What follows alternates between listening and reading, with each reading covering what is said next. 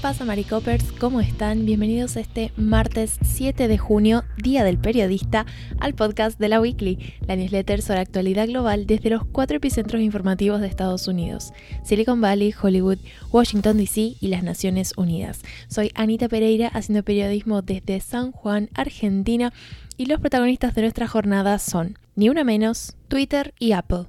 Bueno, a través de la muy democrática votación que hicimos vía lista de mejores amigos en Instagram, salió que les interesaba que yo hablara sobre el movimiento de Ni Una Menos en esta newsletter. Así que eso hice y les traigo un especial sobre Ni Una Menos que ahora lo voy a explicar mejor, pero en líneas generales es una consigna feminista súper importante porque está cumpliendo siete años desde que surgió en una marcha allá por 2015 en Argentina para darles un poco de contexto sobre el surgimiento de este movimiento, de esta consigna feminista. En 2015, en 80 ciudades de Argentina, se congregó una marcha, una protesta por los, las altas cifras de femicidios que había en el país. Esta consigna luego se repitió, se expandió vía redes sociales, tuvo una gran cobertura mediática y llegó a otros países de Hispanoamérica y de todo el mundo. El caso que fue puntapié, digamos, de todo este movimiento y de toda esta ola de, grandes manifestaciones, sobre todo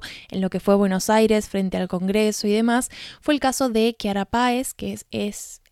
bueno, era una adolescente de 14 años que estaba embarazada al momento en que fue asesinada por su novio en una provincia de Argentina llamada Santa Fe. Esto pasó en mayo de 2015. A partir de ahí, distintas organizaciones sociales, grupos feministas y demás se empiezan a movilizar y se y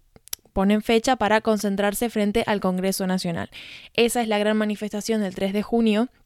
y que hizo que, bueno, se difundiera muchísimo porque se, replicó en un montón de ciudades, tuvo una gran convocatoria a nivel nacional, pero esta convocatoria, digamos, lógicamente estaba relacionada con este caso tan eh, terrible que tuvo lugar en Santa Fe, pero también con el hecho de que en Argentina no existían estadísticas oficiales sobre femicidios ni sobre violencia de género. Entonces, eh, esta invisibilización que tenía la, la violencia de género en el país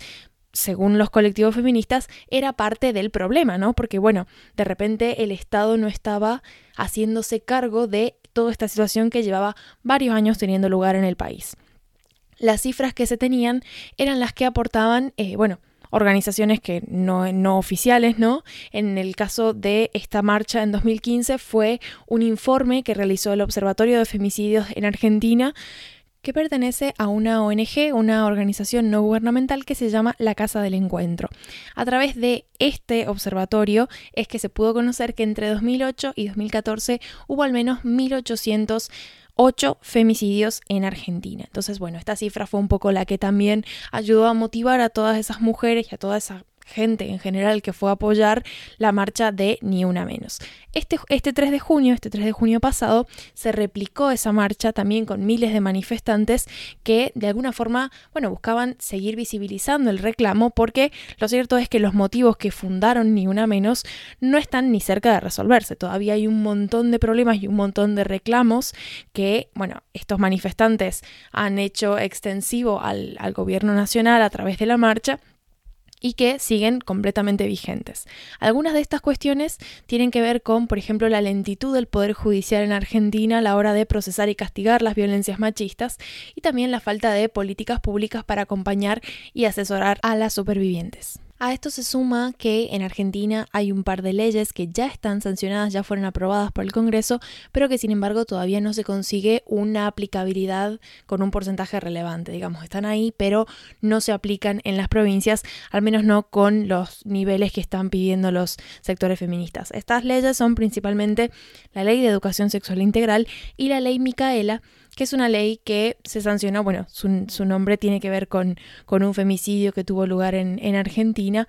pero lo que exige puntualmente la ley, o debería exigir, es la capacitación obligatoria en materia de género y violencia de género para todas las personas que se desempeñan en la función pública, tanto los poderes del Ejecutivo como Legislativo y Judicial de la Nación. Estas leyes son dos grandes herramientas con las que cuenta el, colectivo feminista, digamos, para llegar a esa, a esa gran meta que es la, reducción y la eliminación completa de la violencia con, con motivo de género, pero bueno, está como a medio camino porque si bien se consiguió la aprobación, no se ha logrado una completa aplicabilidad, que también sucede con la ley de la interrupción voluntaria del embarazo, que fue aprobada por el Congreso hace relativamente poco, pero sin embargo todavía no llega esa aplicabilidad a los centros de salud de la mayor parte del país.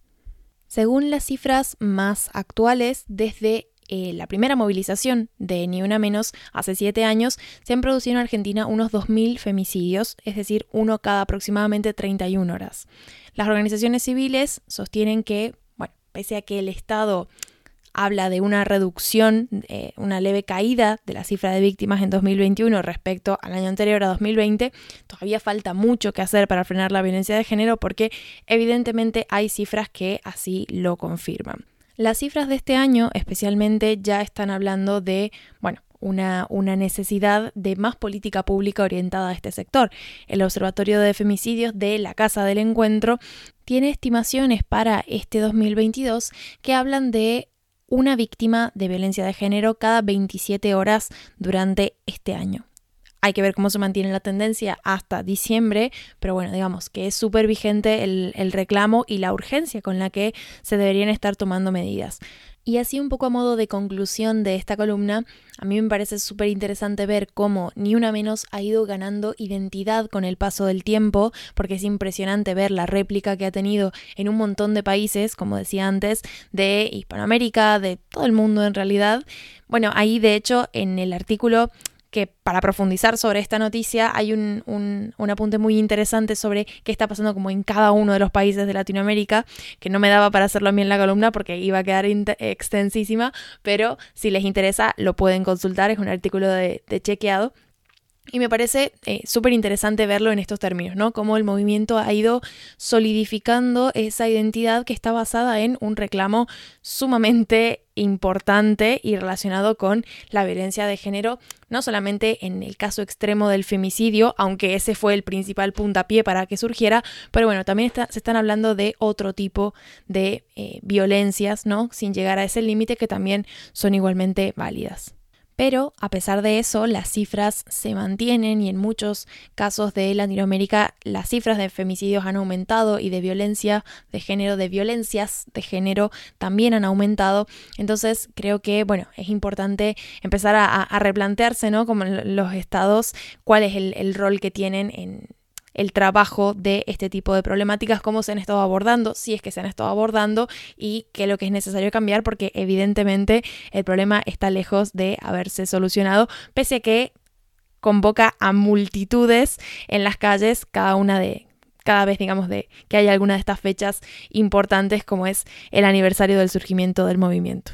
Paso ahora sí al segundo titular que tiene que ver con Twitter, más específicamente con Elon Musk y bueno, esta intención de comprar la plataforma. Este lunes volvió a amenazar con retirar su oferta de 44 mil millones de dólares si la plataforma no accede a sus demandas relacionadas con eh, cuentas falsas, spam, digamos, con cuál es la mirada que tiene Elon Musk sobre cómo deberían ser las normas de regulación de la plataforma. En mayo, Musk acusó a los ejecutivos de Twitter de no ser transparentes sobre el número real de cuentas bot que operan en la plataforma. Lo que Musk cree es que el porcentaje de ese tipo de usuarios falsos es muy superior al 5% que estima Twitter en los informes públicos. La compañía, por otro lado, está alegando que ha compartido toda la información requerida por Musk y rechaza este número que propone Musk, que es, eh, bueno, que alrededor del 20, de más del 20% de su base de usuarios está formada por cuentas bot. Ahora, sobre el acuerdo de compra, lo que el equipo legal de Musk está diciendo es que esa reticencia, esa supuesta reticencia de la compañía a compartir más información sobre las cuentas bot, es una vulneración de las obligaciones de Twitter en el acuerdo y por lo tanto eso les permitiría retirar la oferta. También es cierto que, como ya hemos analizado en esta newsletter, Musk tiene algunos problemas internos con la cifra que propuso para comprar Twitter. Entonces, bueno, tan pronto tiene que ver con esto que alegan a nivel legal, como tan pronto tiene que ver con que Musk quizás no está pudiendo hacer frente a este compromiso y bueno, y está buscando la forma de salir mejor parado del planteo de la oferta inicial. Todo esto con el fin de conseguir un mejor precio para finalmente poder adquirir la compañía. De hecho, bueno, hay varios analistas que hablan de que eh, Twitter, de que esta oferta que en su momento Musk le hizo a Twitter es un coste muy por encima del valor de mercado actual de la plataforma. Es decir, Musk ofreció un precio bastante superior por la plataforma que, que de verdad tendría y ahora está intentando un poco recortarlo o estaría intentando eso a través de esta nueva polémica con el tema de las cuentas bot. Vamos al tercer y último titular que tiene que ver con las últimas novedades de Apple. Apple aprovechó esta última conferencia de desarrolladores para presentar novedades en materia de chips, ordenadores y también sistemas operativos. Esta cita se estuvo enfocando en nuevas opciones de personalización y facilitación de tareas para los usuarios de iOS y MacOS, los sistemas operativos sobre los que están operando los smartphones, las tablets y los ordenadores de Apple. Algunas de las novedades más destacadas, acá se las ha resumido Emilio,